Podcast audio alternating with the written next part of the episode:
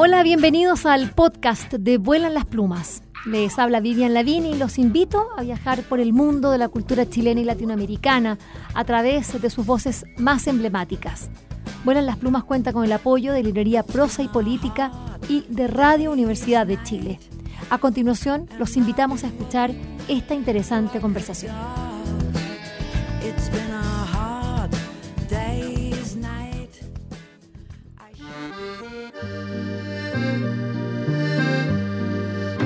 Mi nombre es Vivian Lavín y es eh, verdaderamente un honor eh, poder eh, conversar, dialogar con quien está al otro lado del mundo, al otro lado del Atlántico, una escritora, periodista, bueno, de gran trayectoria y, bueno, quien está virtualmente en nuestra feria, como son estos tiempos pandémicos. Así, nos encontramos a través del Zoom, nos encontramos, pero lo importante es que nos encontramos. Así que de partida quiero saludar ya a Julia Navarro, que está eh, aquí presente, y darle una cordialísima bienvenida desde este sur del mundo a, una autora que nos eh, hará eh, vivir, entender, compadecer sobre, los, sobre los momentos que hemos vivido y que estamos viviendo hoy. Bienvenida, Julia Navarro, ¿cómo estás? Muchísimas gracias, Vivian, y muchísimas gracias por eh, darme la oportunidad de participar, aunque sea virtualmente. Lo importante, como tú decías, es poder encontrarnos, aunque sea a través de una, de una pantalla, pero el que no se interrumpa eh, esa secuencia de amor por los libros, del encuentro entre lectores, escritores, el que sigan funcionando las ferias, a mí me parece que es muy importante, porque en esta pandemia eh, si hay algo que a todos, mm, yo creo que nos ha ayudado a todos, han sido los libros, ha sido la cultura. Así es, eso es lo que nos ha salvado y eso es tan importante que nos quede muy, muy claro, eh, porque, bueno, lo natural es que se empiece a decir que hay otras urgencias pero esto es el pan del alma, la cultura, la literatura, el vivir esas vidas a través de otros. Yo quiero decirles que Julia Navarro es una periodista española, como ya escuchan por su acento, y ejerció el periodismo político durante 35 años en importantes medios radiales y televisivos de su país, como la cadena SER, eh, Televisión Española, eh, Europa Press. Publicó cinco libros sobre la política española el último de ellos era sobre José Luis Zapatero, lo publicó el año 2001. Pero entre el 2001 y el 2004 algo pasó en la vida de Julia Navarro, porque ese año, el 2004, publica una novela. Título de la novela, La Hermandad, aquí tengo yo una versión de las miles, pero es una edición, yo creo que esta es la trigésima, si no me equivoco, la Hermandad de la Sábana Santa, un título que fue como una suerte de bautismo literario, que bendijo eh, las aguas literarias de Julia Navarro con un libro que en poco tiempo se convirtió en superventas y editado en 30 países, nada menos. Bueno, allí nacía la legendaria Julia Navarro que ha conocido el mundo hasta ahora y cuyos libros se empinan entre los más vendidos siempre. Después de la Hermandad de la Sábana Santa vinieron la Biblia de Barro, 2005, La Sangre de los Inocentes, 2007, ¿Quién, eh, Dime quién soy, 2010, que también se produjo una serie de televisión, Dispara, Yo estoy muerto, Historia de un canalla, Tú no matarás. Y recientemente, en plena pandemia, este libro llamado De ninguna parte, en el año 2021, y que, bueno, la tiene hoy como una, una de las flamantes invitadas a esta Feria Internacional del Libro del Bio Bio. Ella dice, y para rápidamente escucharla a ella, que no escribe novela histórica, a pesar de que siempre los periodistas insistimos, la, autora de novela histórica, dale que no. Dice que lo que ella escribe es el efecto de la historia en la vida de las personas. Sus novelas las ambientan en episodios históricos relacionados con la religión, así partió, la guerra, particularmente la guerra civil española, el poder, la migración, el desarraigo son sus últimos temas. Y los personajes que protagonizan las novelas de Julia Navarro son tironeados por estos acontecimientos históricos y resisten sus embates. Son capaces de entender las claves porque van de la mano de una autora compasiva que compadece o padece junto a ellos lo que están viviendo. los dignifica, los respeta en sus decisiones vitales. Julia Navarro dice que se pone en la piel de sus personajes. Bueno, esa es la pequeña introducción que he querido hacer a, tu trabajo, Julia. Y, me permitirás, pero te voy a tutear, porque entre periodistas, y yo asumo que tú eres periodista, eh, con los escritores suelo, ¿no? Eh, pero eh, prefiero eh, a veces el usted, pero con los periodistas soy inclaudicable. Nosotros nos tuteamos como colegas, pero claro. Claro que sí, claro que sí Vivian. Sería, a mí me estaría muy incómoda si de repente me parecería una impostura. Me parece igual. Yo estamos exactamente lo mismo, también son tiempos nuevos en que hay que hablar de, de manera más directa. Voy rápidamente a esto yo veo dos situaciones. Primero que nada, Julia, tú eres una autora muy particular. Tú no le dices a nadie de lo que estás escribiendo en el momento y, hay que decirlo, con un desplante bastante inusual en la industria editorial, ni a tu editor. Tú llegas simplemente con ese manuscrito y le dices, aquí va, aquí está el siguiente libro. Perfecto. Tenemos esa parte, que son varios años de, silencio, escribiendo. Pero déjame que te diga una cosa, Vivian eh, yo, eh, mi editor y yo tenemos un acuerdo. Yo escribo en absoluta libertad, quiere decirse que yo nunca le cuento de que estoy escribiendo cuál es la trama de mi novela, pero también soy consciente de que la, la libertad que yo tengo para crear, él la tiene para decirme una vez que tiene el texto, oye, no me interesa y esto no lo voy a publicar. Por tanto, son reglas de juego que están absolutamente claras eh, entre los dos. Eh, hay autores que les gusta que les acompañen en el proceso de la escritura. A mí no, a mí me gusta la creación absolutamente en solitario. Yo cuando estoy escribiendo estoy viviendo con mis personajes estoy viviendo en los lugares donde ellos viven, estoy sintiendo lo que ellos sienten y necesito esa soledad no podría estar compartiendo y que me llegaran eh, otras opiniones, es decir, me sentiría eh, mm, que mi libro ya no sería tanto mi libro, sino que tendría otras voces. Y por tanto, eh, yo prefiero trabajar absolutamente en solitario. Pero también corro el riesgo de que me digan, oye, no me gusta lo que has escrito, no te lo publico. Es todo o nada. Eh, yo creo que ahí tiene mucho, eh, ahí viene mucho de la periodista, ¿no? Los periodistas somos muy autónomos. cuando estamos redactando no admitimos, sino que al final que el editor pueda decir eh, tal o cual cosa, pero finalmente nosotros somos los, los autores de, eso. Bueno, a propósito de, de, esa soledad que tú vives en, la escritura de, tus novelas, a mí me llama la atención que de tu última novela, que voy a partir con eso, eh, de ninguna parte, eh, es una novela muy impactante en la que tú te pones em, en la piel de muchos personajes, pero uno de ellos es Adir, es un chico de origen árabe que vive en eh, París y que ha decidido irse a nada menos que Afganistán, a convertirse en un mujahidín, esto es un soldado de, de Alá. Y, ha sido, y lo has confesado, he visto algunas entrevistas en que tú has dicho, este es el personaje que más me ha costado, que te ha costado meterte en la piel de Adil. Con estos dos elementos, tú sola escribiendo esa novela, sola desde el punto de vista creativo, sí. pero en pandemia. Entonces, ¿cómo fue convivir a puertas cerradas con un terrorista, con un chico que decide convertirse en terrorista en medio de la primera pandemia universal del siglo XXI? Bueno, fue un proceso, eh, yo lo pasé mal durante la pandemia. Lo pasé mal durante la pandemia eh, por muchas razones.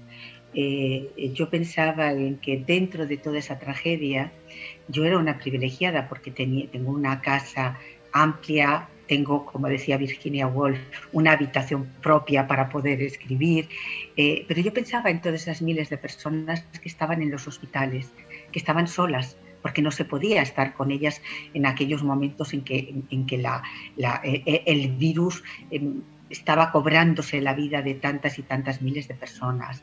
Eh, pensaba en la gente, esas familias que a lo mejor vivían en casas muy pequeñas, que a lo mejor en, 40 metros, 50 metros cuadrados estaba viviendo un padre, una madre, tres hijos, a lo mejor una abuela o un abuelo. Entonces eh, eh, era muy consciente del sufrimiento que había a mi alrededor.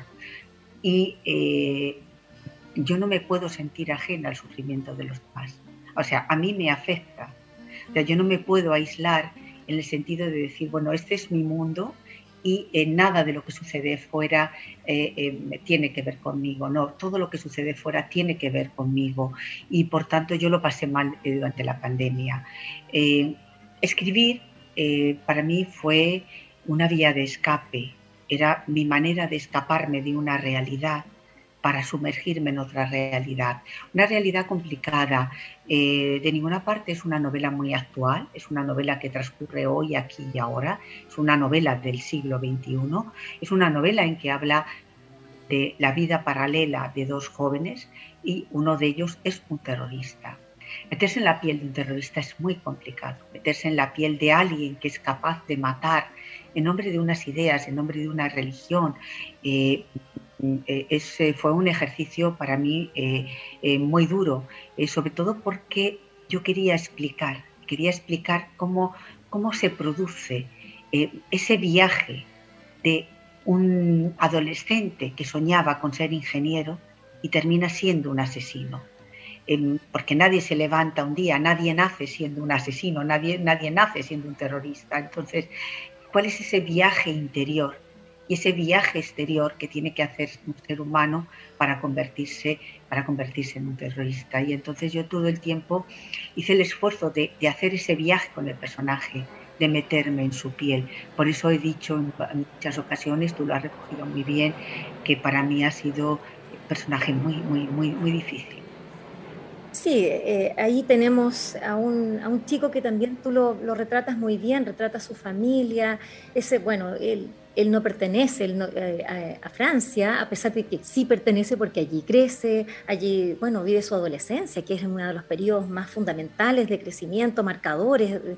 Eh, y, sin duda que ese desarraigo eh, permite, permite entender lo que estamos viviendo hoy día con las migraciones, ¿no? Es decir, tú ahí como ¿Qué en definitiva era, cuáles eran los elementos que para ti era muy importante poner en esta novela? Porque son varios, eh, eh, y vamos a ir rapidito para ver si alcanzamos a hablar de las otras novelas también, pero acá hay, hay estos elementos muy interesantes, como dices tú, es tan actual que por eso quisiera ya, vamos, rápido. Con estos, es, una novela, es una novela muy actual, porque, porque eh, en el siglo, el final del siglo XX y, y desde luego este principio del siglo XXI está marcado por el fenómeno de las migraciones. Siempre ha habido migraciones. La historia de la humanidad ha sido la historia de hombres que se han movido de su lugar de origen y se han ido a otros lugares en busca de una vida mejor. Em, ¿Qué estamos viviendo ahora? Estamos viviendo el fenómeno de millones de personas que se desplazan huyendo de la guerra, huyendo de la violencia, huyendo del hambre, de la miseria. Y eh, en Europa, fundamentalmente, en estas últimas décadas, estamos viviendo de una forma muy especial ese fenómeno migratorio, ¿no? Y eh, a mí me preocupa porque yo siempre intento ponerme en la piel de los otros. Siento que no podemos entender nada si no nos ponemos en la piel de los demás. Y yo siempre pienso, ¿qué me pasaría a mí si tuviese que dejar mi casa, tuviese que dejar mi familia, si tuviera que dejar mis costumbres, en mis códigos de vida y marcharme a otro lugar donde todo es distinto. ¿Cómo me sentiría yo? Entonces ahí viene el fenómeno del desarraigo. Estas personas que vienen a vivir entre nosotros, que han dejado todas sus certezas para meterse, para vivir en una sociedad en la que todo les es ajeno y en la que muchas veces es muy difícil que se terminen de integrar. Entonces, eh, esa cuenta pendiente que tenemos todos de lograr esa plena integración, eh, a veces produce que esos migrantes se sientan desarraigados, se sientan en tierra de nadie, se sientan que no son de ninguna parte. Y desgraciadamente, en este siglo XXI, cada vez hay más personas que son de ninguna parte. Eso es de lo que yo he querido hablar en, este libro, del desarraigo, de ser de ninguna parte, de por qué alguien que podía haber tenido una vida, digamos, eh, razonablemente normal, termina optando por ser un terrorista, que se encuentra en el país que le acoge. El país le acoge, pero él no se siente acogido. El país le acoge, pero él siente que las costumbres son muy diferentes. El país le acoge, pero siempre se siente un extranjero. Y entonces eh, eso evidentemente tiene un efecto en las personas. No significa que toda aquella persona desarraigada se vaya a terminar convirtiendo en un terrorista que eso sería una monstruosidad el siquiera pensarlo, pero sí a veces explica eh, cómo ese desarraigo hace que las personas eh, sean eh, más fáciles de manipular por grupos que eh, les prometen, eh, bueno, pues el paraíso eh, si hacen determinadas, determinadas cosas, ¿no? Es, un caldo de cultivo muy fácil para los grupos terroristas y los grupos fanáticos pescar en esas, en esas aguas del desarrollo. Y mm, como tú bien, bien lo dices, este niño viene, bueno, de, de uno de los campamentos del Líbano, ¿no? Eh, y allí él carga con un, con un, dolor tremendo, que es haber perdido a sus padres eh, justamente en un acto que no es considerado terrorista, sino que, eh, que, es matar a un, a un jeque, que, es matar a un, a un líder terrorista, eh, porque en realidad es como terrorismo con terrorismo por todas partes. No, el terrorismo ya sabemos es uno, pero el otro es Bueno, hay un comando, hay un, comando, de la que está buscando a un jefe de la yihad que se refugia en casa de la familia de este niño, que sí que tienen contacto con la yihad, que sí que tienen contacto con el terrorismo, hay un tiroteo y la familia de este niño eh, eh, eh, muere en ese tiroteo. Y uno de los soldados que participan en esa acción va a vivir a partir de ese momento con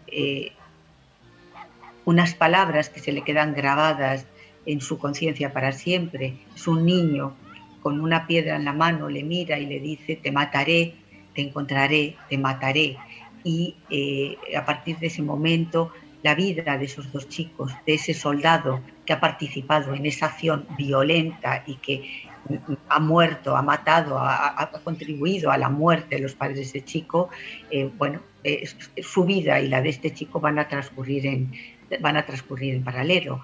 En definitiva, pongámosle el, adjetivo que le pongamos, mm. estamos hablando de violencia. Estamos, y la violencia siempre engendra más violencia. Hay una, eh, eh, Ah, un aspecto que a mí me, llama mucho la atención y, en la presentación de, tu libro, de este en ninguna parte, como en todos los anteriores, eh, veo a una ministra de Defensa. Yo dije, vaya, qué particular, entiendo que son amigas, lo que me parece maravilloso, amistad entre mujeres, dije, mira qué bien, pero todos los demás eran, eran hombres, editores, señores de distintos españoles, de, eh, de gran importancia en el mundo de la literatura eh, española, pero como latinoamericana y desconocedora de, todo eso, me encuentro a esta ministra de Defensa. Y en la presentación eh, de este libro en agosto del, año 2021 se habla del bestseller, de cuáles son las claves de esta, superautora que llega a todos los mercados.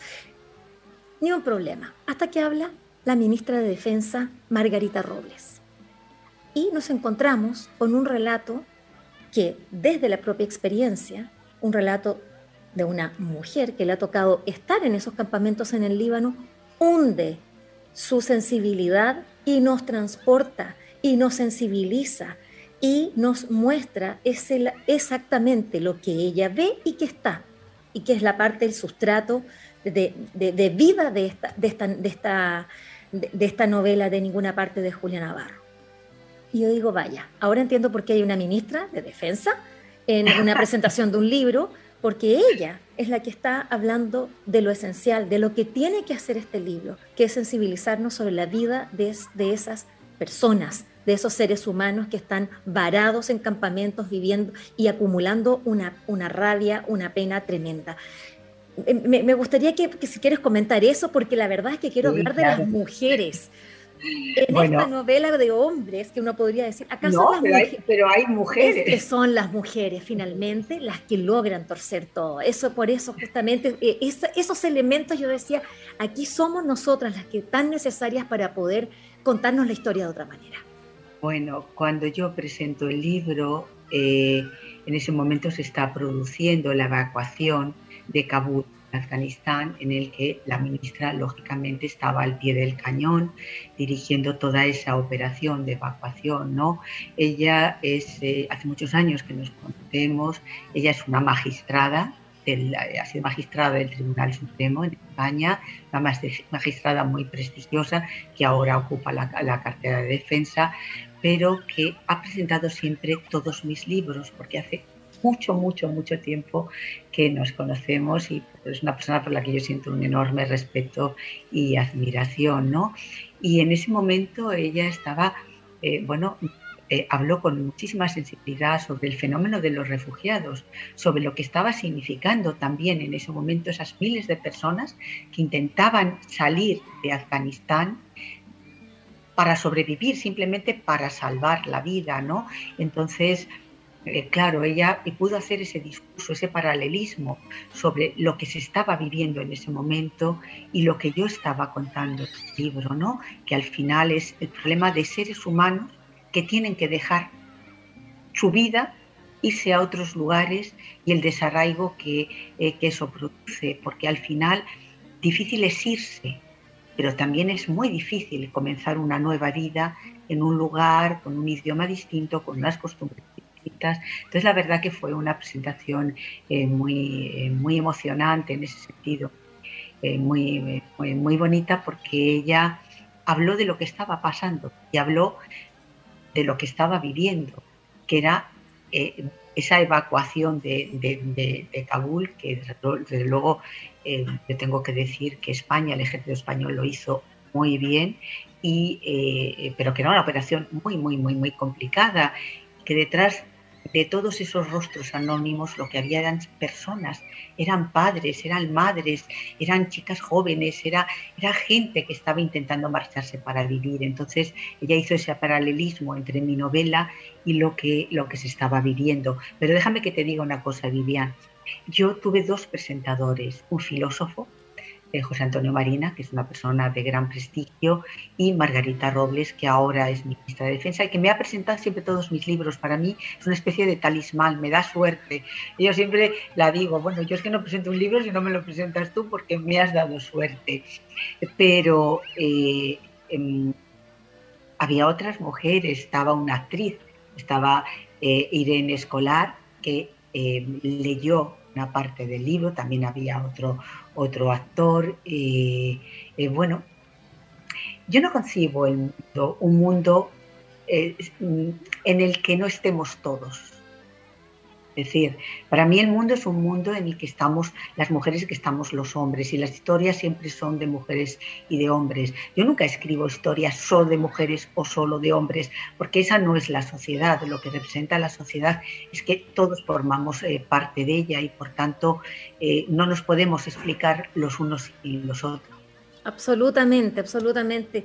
Y ahí, es muy interesante porque tú eres eh, feminista y desde esa mirada, también lo soy, desde esa mirada es que tenemos que hacer eh, e-, este mundo entendiendo nuestras diferencias y nuestras igualdades para acceder a derechos y a mira, todo demás. Vivian, yo tengo muy claro, yo siempre lo digo, vamos a ver, yo no quiero ser un hombre.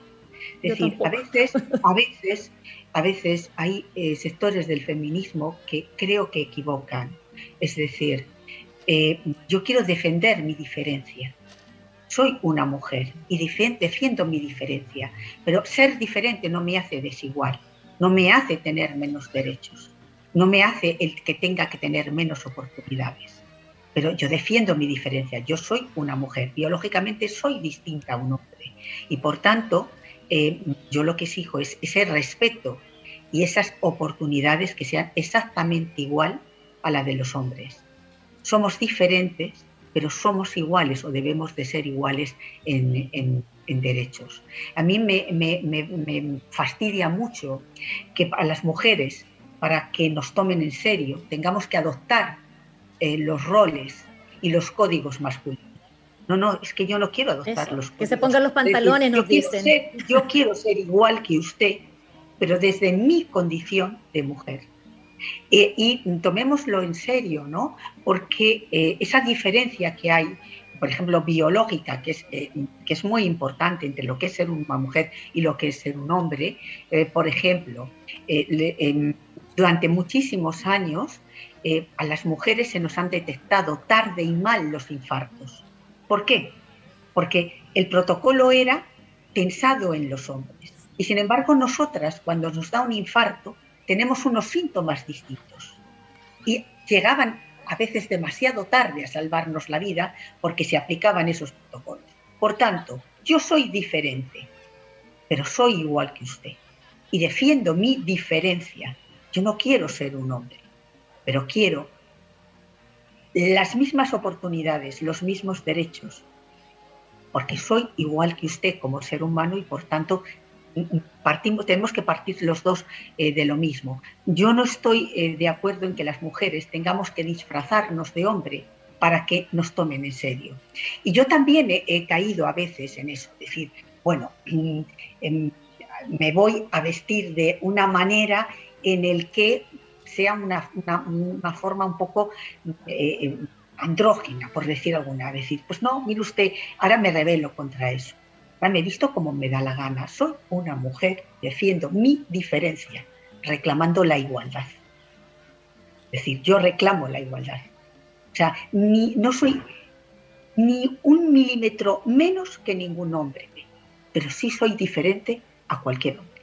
Pareciera que estuviesen hablando los personajes de Julio Navarro. Estoy escuchando a una Ana Jiménez, a una Nora, a una Marión, eh, de, ninguna parte, a una Amelia Garayoa, que es fascinante en este libro, eh, y que justamente era una mujer que estaba destinada a, esa invisibilidad.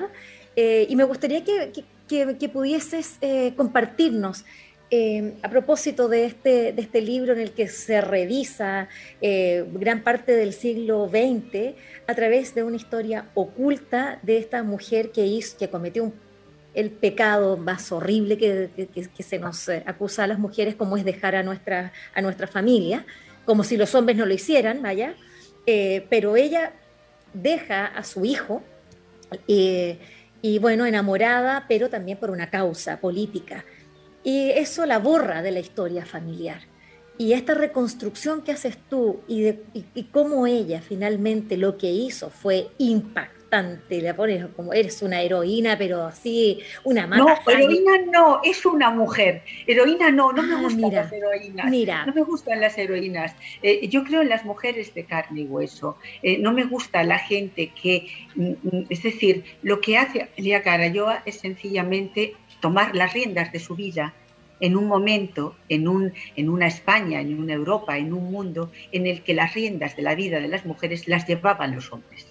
Entonces lo que ella hace es coger las riendas de su vida para cometer aciertos y errores, pero en definitiva lo que hace es decir, bueno, yo soy un ser individual y por tanto yo voy a organizarme mi vida y la voy a organizar de acuerdo a lo que yo creo que tengo que vivir.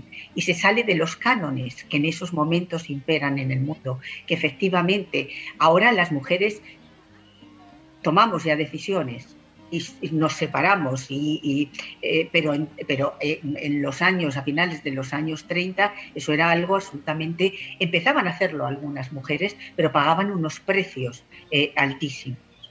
Y tú lo has dicho, es decir, los hombres han abandonado a sus familias a lo largo de la humanidad sin que haya pasado nada. Pero cuando una mujer decide, me voy a separar de mi familia, con el dolor enorme que eso puede producir, bueno, e, e, era, te consideraban lo peor de lo peor. Y aún hoy en día, que un hombre haga la maleta y se marche de su casa, bueno, pero si somos nosotras las que hacemos la maleta y nos vamos de casa, en fin, los calificativos eh, con que nos regalan no son precisamente amables.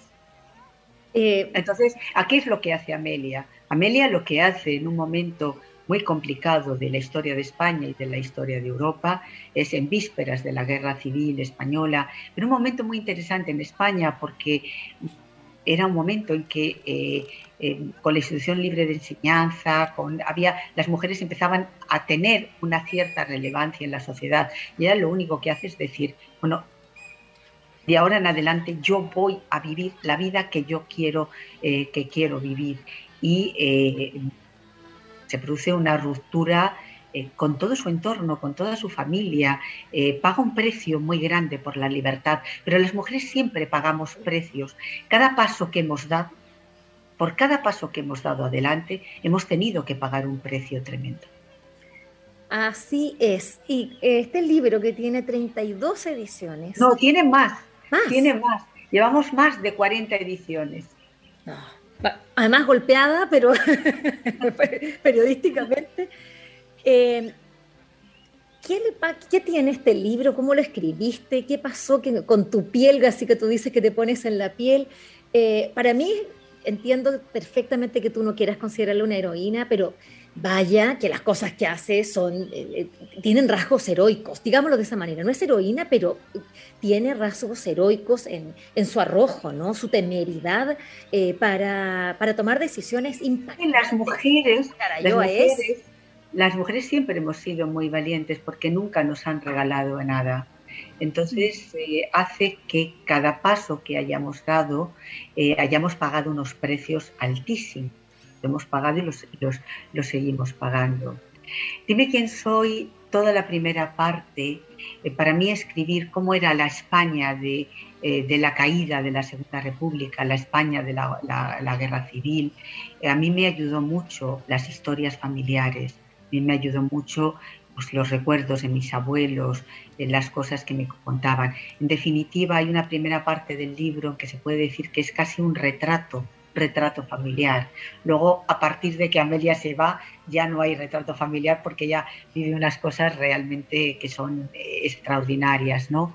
Pero eh, sí es un recorrido por un siglo, el siglo XX, un siglo, eh, un siglo donde se encuentran dos grandes ideologías totalitarias, una parte el fascismo, por otra parte el comunismo en su peor vertiente, que es el estalinismo, y eh, eh, bueno, pues el mundo se convierte en, un campo de batalla entre esas dos grandes ideologías que aún hoy se vienen, arrastrando y que han provocado, han provocado millones de muertos, millones de desplazados y millones de vidas absolutamente destruidas. Y yo lo que quería era contar Tú lo has dicho antes muy bien, antes, Yo no quiero contar la historia, sí quiero contar el impacto que tiene en la vida de las personas normales. Es el impacto, es decir, porque no nos podemos explicar a nosotros mismos si no es en función del tiempo en el que nos toca vivir y el lugar en el que nos toca vivir. Todos somos hijos de nuestro tiempo y por tanto eh, somos lo que somos, hacemos las cosas que hacemos, pensamos lo que pensamos en función del tiempo en el que nos ha tocado. Y yo quería no contar ese tiempo, yo lo que quería era contar qué le pasaba a las personas en ese tiempo, en ese siglo XX que hemos dejado no hace tanto.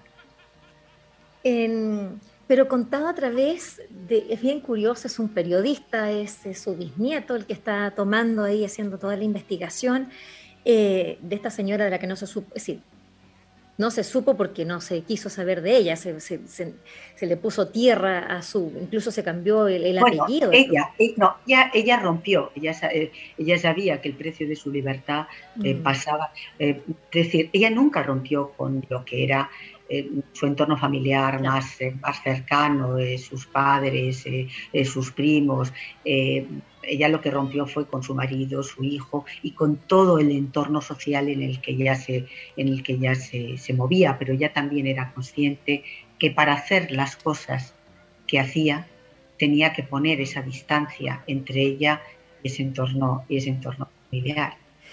¿Cómo? Dirían que las mujeres pagamos precios, yo no me canso de decirlo, pagamos precios muy grandes por nuestra libertad. Sí, claro, son, son precios porque ante igualdad de hechos, distintas eh, diferentes interpretaciones. No, eh, eh, hay un juicio distinto. tú lo has dicho antes, un hombre deja su casa, deja su mujer, deja sus hijos, no pasa nada.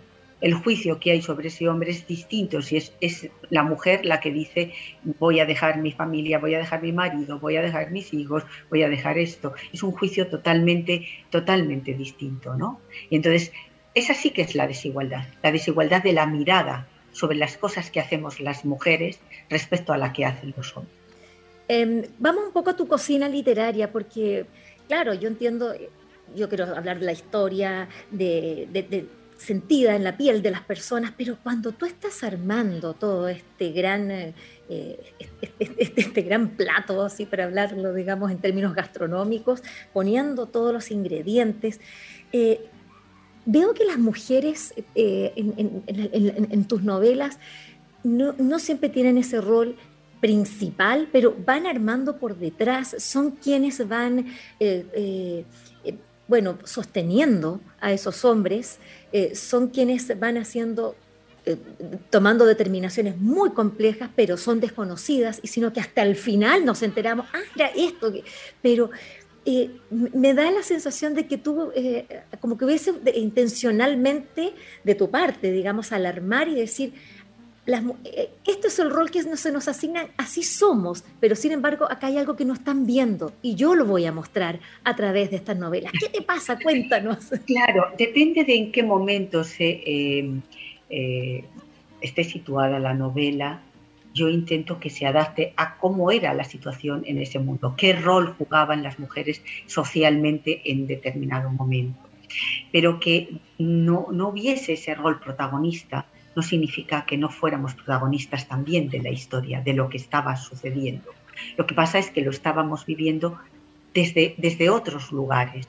Entonces, efectivamente, yo voy montando las historias diciendo, vale, pero nosotros estábamos ahí y nada de lo que ha pasado habría sido posible o esta historia no tendría sentido sin nosotras. Y eso está presente en todas mis novelas y en esta última, en, de ninguna parte, es verdad que los dos eh, protagonistas son dos hombres, pero no es verdad tampoco, porque sin ellas no se entiende nada de lo que hacen ellos. Y en definitiva son ellas las que determinan la vida de ellos. Eh, por tanto, eh, yo, utilizo, yo utilizo esa forma sutil de que cuando el lector termina diga, bueno, sin Noura o sin Marion no habría novela. Así es.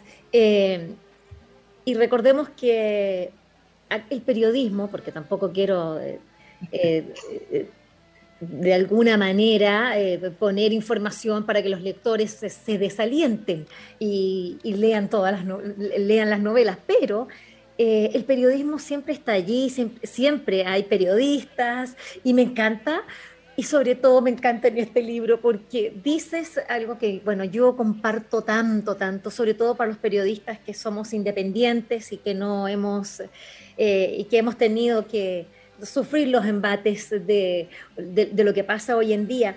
Y quiero leer brevemente, porque no sé si tengas el libro por ahí, de repente quizás lo tienes, ¿no? Pues, eh, si es que lo pues tienes.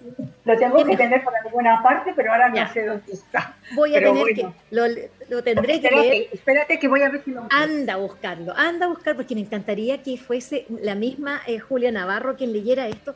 En Dime quién soy, eh, el, el, protagonista, digamos. Sí, es que, que, es quien cuenta la historia, que es el bisnieto de, de Marcela Garayoa, que es la protagonista bueno, lo que hace al principio es eh, que eh, se le enjuicia por parte de la familia, em, porque le dicen... ahora no sé dónde está, Vivian. Ah, Uf, bueno, no te preocupes, lo voy Estoy contando yo. Pero, ¿ah? lo lees tú que lo vas a leer igual de bien.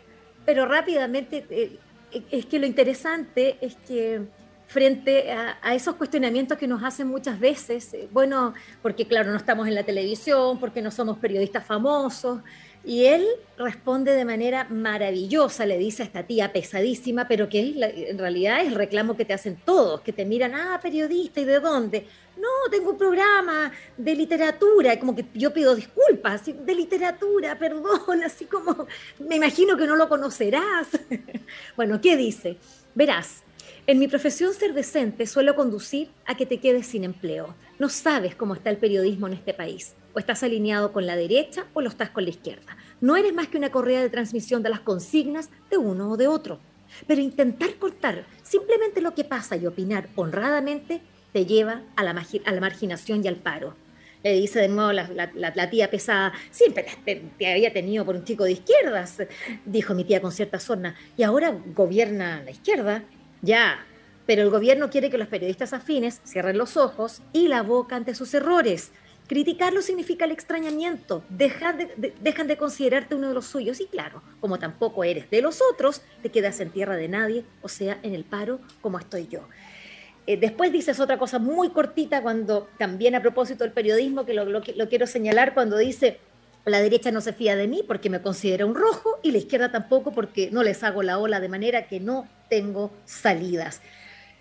Y ahí le dice, y está, me encanta también, ¿no? Pero le dice, pero las empresas periodísticas no pertenecen a los políticos. No, pero como si pertenecieran. Unos tienen intereses en unos y otros en otras. ¿No oyes la radio? ¿No oyes la tele? Hablemos de periodismo un poquito. Es verdad, es decir, eh, yo creo que eh, han ido cambiando todos los paradigmas del periodismo en las últimas décadas, eh, los medios de comunicación, yo creo que las redacciones han ido perdiendo poder respecto a lo que son la propiedad de los medios. Eh, la irrupción eh, de, los medios digitales también ha cambiado la forma de hacer periodismo. Y, bueno, yo no me atrevo a decir cómo es el periodismo en otros lugares, pero sí sé cómo es el periodismo en mi país en estos momentos. A mí no me gusta especialmente porque lo que, lo que dice Guillermo, el personaje de la novela, es exactamente lo que yo pienso. Eh, no me gusta que los periodistas eh, se terminen convirtiendo en, correas de transmisión de nadie. Es decir, independiente de la ideología que cada uno pueda tener, eh, el compromiso que nosotros tenemos es con los hechos, es contar lo que sucede, perjudique a quien perjudique. Y eh, eso a veces, a veces no, la siempre te encuentras con que hay alguien eh, que intenta cortarte las alas. Y es verdad, o sea, tú puedes considerarte un periodista o ideológicamente, decir, bueno, yo estoy a la izquierda, pero resulta que cuando gobierna la izquierda no quiere que cuentes las cosas en las que se equivocan, las cosas eh, que, no están haciendo, eh, no están cumpliendo las promesas, entonces inmediatamente se produce ese extrañamiento, ¿no? Si tú no dices amén a todo lo que yo hago, fuera. Y eh, claro, te quedas fuera porque la otra parte también piensa que tú no eres de ellos. Entonces, pero yo creo que cuando eso sucede, significa que lo estamos haciendo bien. Cuando no eres de nadie, cuando nadie te considera suyo, cuando nadie se fía de ti, cuando los políticos no se fían de ti, significa que estamos haciendo las cosas. Lo que pasa es que volvemos, por la libertad siempre hay que pagar precios, Vivian seamos mujeres, seamos periodistas, siempre hay que pagar un precio por la libertad. La libertad es algo que nunca a nadie le regala, sea lo que sea lo, que está haciendo. Nunca nos la regalan y siempre pagamos un precio por la libertad. ¿Es acaso la literatura entonces ese espacio, tu cuarto propio, por decirlo de una manera, donde tú te diste esa libertad para poder para poder decir lo que no podías eh, eh, contar. No, siempre he dicho, siempre he dicho lo que, lo que he querido, Vivian. Eh, yo, me, yo me autocensuro poco. Eso te preguntar por la autocensura. No, no, no, me autocensuro nada porque también tengo una edad en la que me niego a ser políticamente correcta.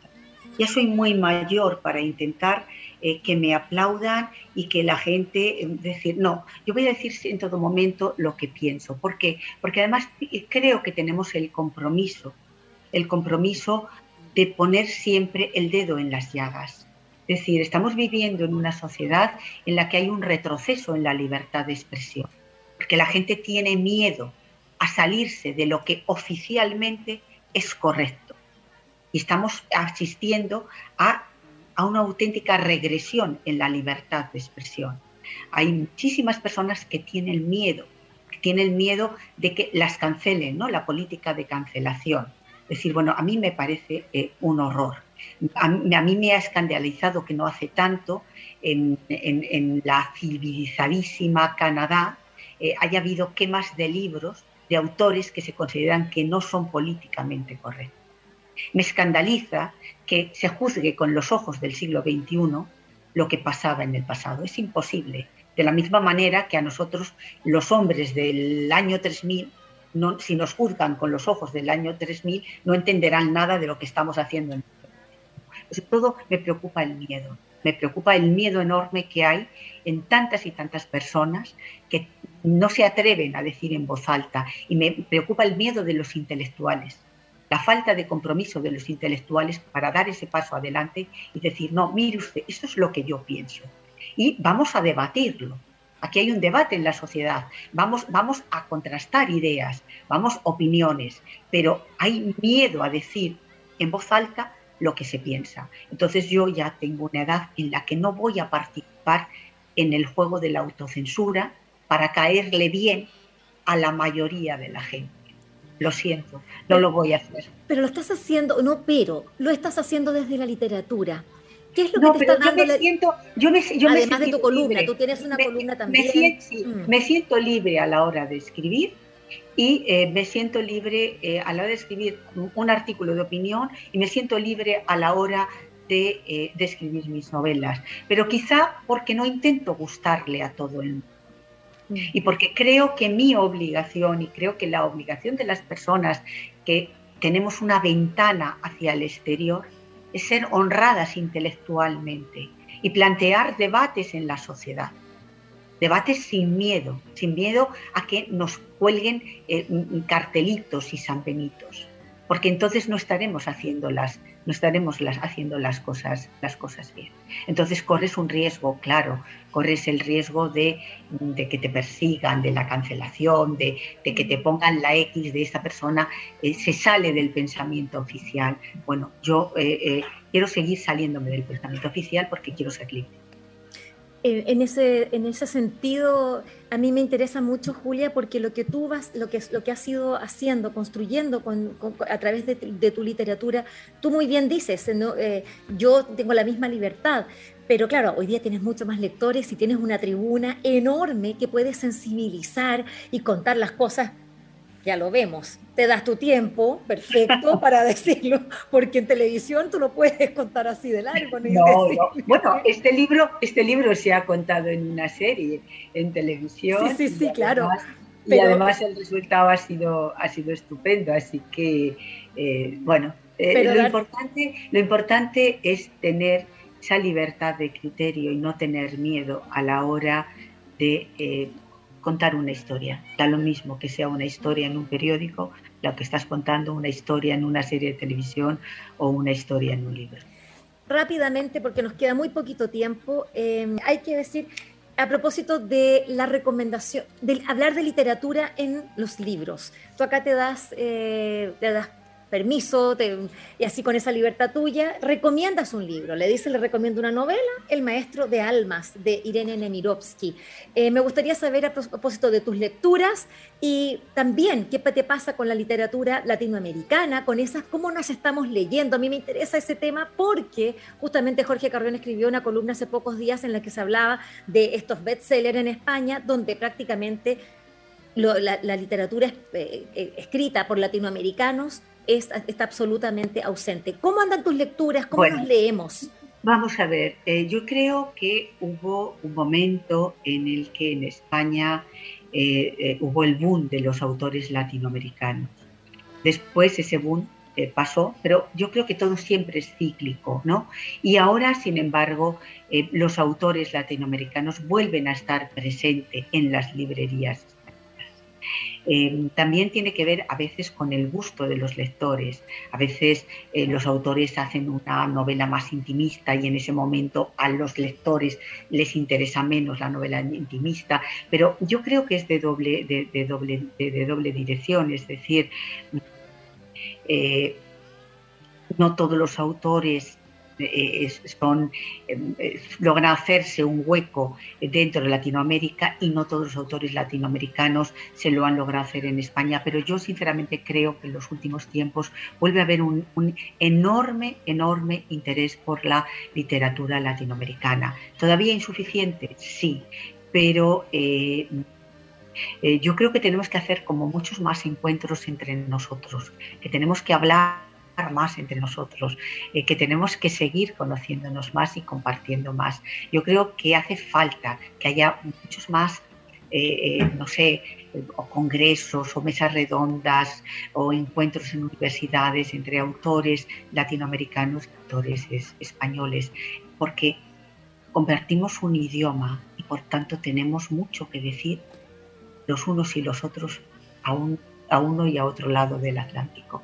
Entonces, eh, a mí me parece que es tan enriquecedor lo que los autores latinoamericanos nos están contando que eh, me satisface ver que cada vez, después de, después de una etapa eh, un poco árida, hubo el boom y después como un suflé eso se bajó y la mirada se quitó, se sobre Latinoamérica, ahora poco a poco esa mirada, esa mirada vuelve a ir hacia América Latina. De hecho, se están publicando libros de autores latinoamericanos y el, público español, los lectores españoles se vuelven a reencontrar con ellos. Así que vamos a ser optimistas, Vivian. Vamos, entonces quedas cordialmente invitada y ya te esperamos el próximo año en la segunda versión de esta Feria Internacional del Libro del Bio Bio. Julia Navarro, muchas gracias por esta conversación, por esta entrevista, por tu tiempo. Muchas gracias.